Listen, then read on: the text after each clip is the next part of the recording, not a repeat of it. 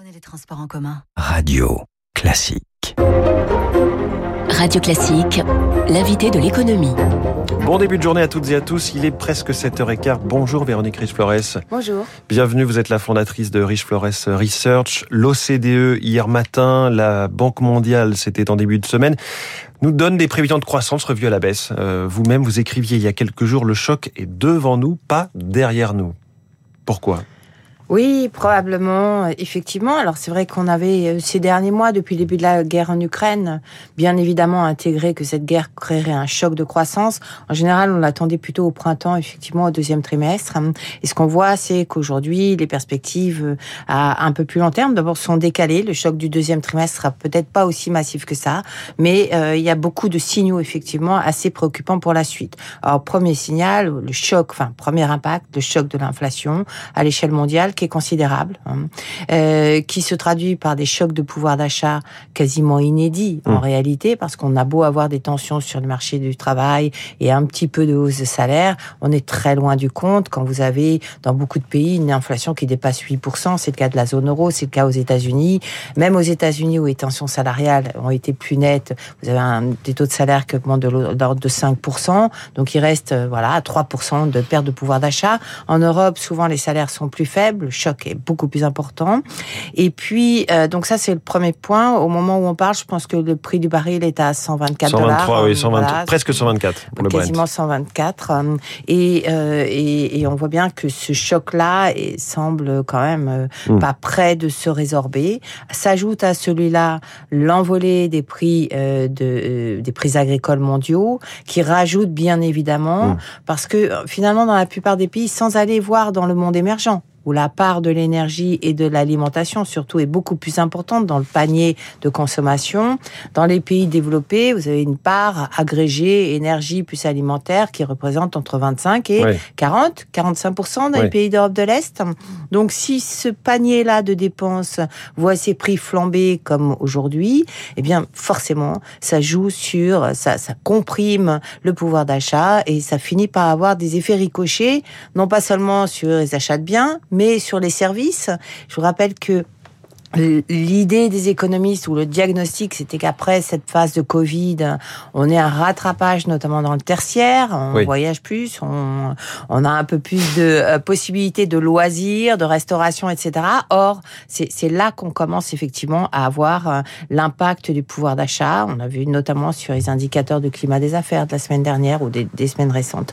Alors, à cela s'ajoute également ben, l'impact de la remontée des taux d'intérêt qui Oui. est assez imparable dans un contexte où l'inflation s'envole.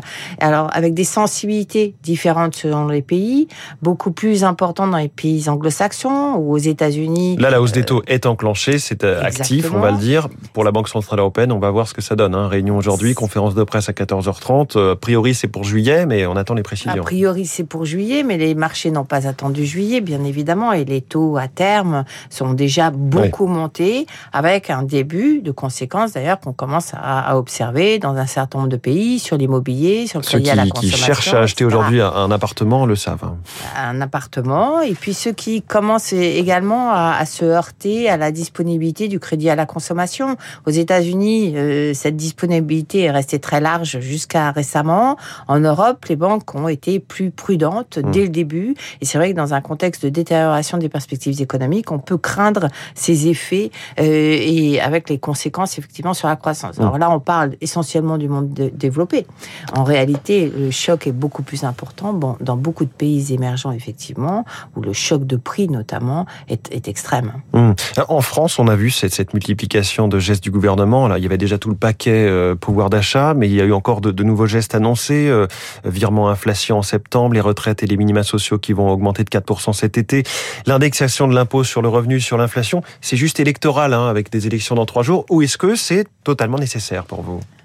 Euh, alors c'est en partie, je pense que le calendrier électoral permet d'accélérer les, annonces, Mm. hum, certainement.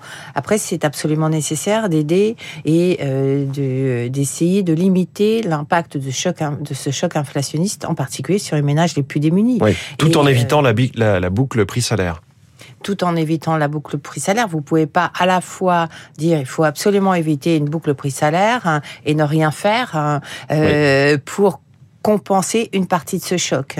À un moment donné, on le verra bien, sans doute qu'on on, attendra tous que les salaires compensent par mm. eux-mêmes et donc qu'une partie du coût aille aux entreprises parce qu'effectivement la situation est assez inextricable. Donc je pense qu'effectivement c'est nécessaire. Euh, malgré tout, bien évidemment, le contexte électoral permet d'accélérer un petit peu ces annonces. Alors, qui aimerait aujourd'hui être dans la, dans la tête ou plutôt euh, à la place de Christine Lagarde C'est un peu la question. Donc on le disait, réunion euh, tout à l'heure. Que doit-elle faire? Est-ce qu'elle a finalement vraiment les armes pour nous sortir de cette situation? C'est extrêmement compliqué. Et pour répondre à votre question, je pense qu'il y aurait assez peu de volontaires pour prendre la place. Hein. Euh, très compliqué. Pourquoi? Un, parce que vous avez, euh, parce que le mandat essentiel d'une banque centrale, c'est de protéger la valeur de la monnaie. Donc s'il y a inflation, il faut remonter les taux d'intérêt. Euh, néanmoins, en remontant les taux d'intérêt, on est quasiment certain, si on prend la BCE toute seule, que cette politique n'aura aucun effet sur les sources même d'inflation, qui sont externes. Euh, donc là, on peut espérer qu'une action coordonnée des banques centrales à l'échelle mondiale, effectivement, réduise ces, ces, liquidités, qui sont quand même une bonne part de l'explique à l'origine de, de, cette inflation. Mais euh, bien évidemment, si vous réduisez les, les liquidités de manière un peu trop brutale, ça peut avoir des effets ricochets sur les marchés, sur le financement des entreprises, sur le niveau euh, des taux d'intérêt qui viennent sanctionner la croissance alors qu'on sort à peine d'une période extrêmement difficile avec les suites, euh, les, crises successives, Covid, etc. Donc effectivement, vous retrouvez face à quelque chose qui est absolument ingérable, mmh. où il faut ralentir la demande alors qu'on cherche tous à, à, avoir une de meilleures perspectives de croissance. Et puis s'ajoute dans le cas de la BCE euh, la problématique des dettes souveraines eh avec des États le surendettés, grand écart. le mmh. grand écart, une banque centrale qui a également acheté beaucoup d'obligations privées d'entreprises privées, qui là ne va plus en acheter, et donc beaucoup d'interrogations et de risques en réalité, de tensions sur les taux d'intérêt, de tensions sur les capacités de financement des États et des entreprises, qui euh, qui créent un environnement très instable. Voilà, la Banque centrale européenne sur un fil en quelque sorte. Hein. C'est vraiment cette métaphore de, de l'équilibre qui euh, qui revient. Et quant aux chiffres de l'inflation euh, aux États-Unis, on les aura demain et on sait que la Maison Blanche annonce déjà, hein, sa porte-parole Karine Jean-Pierre annonce déjà qu'ils seront élevés.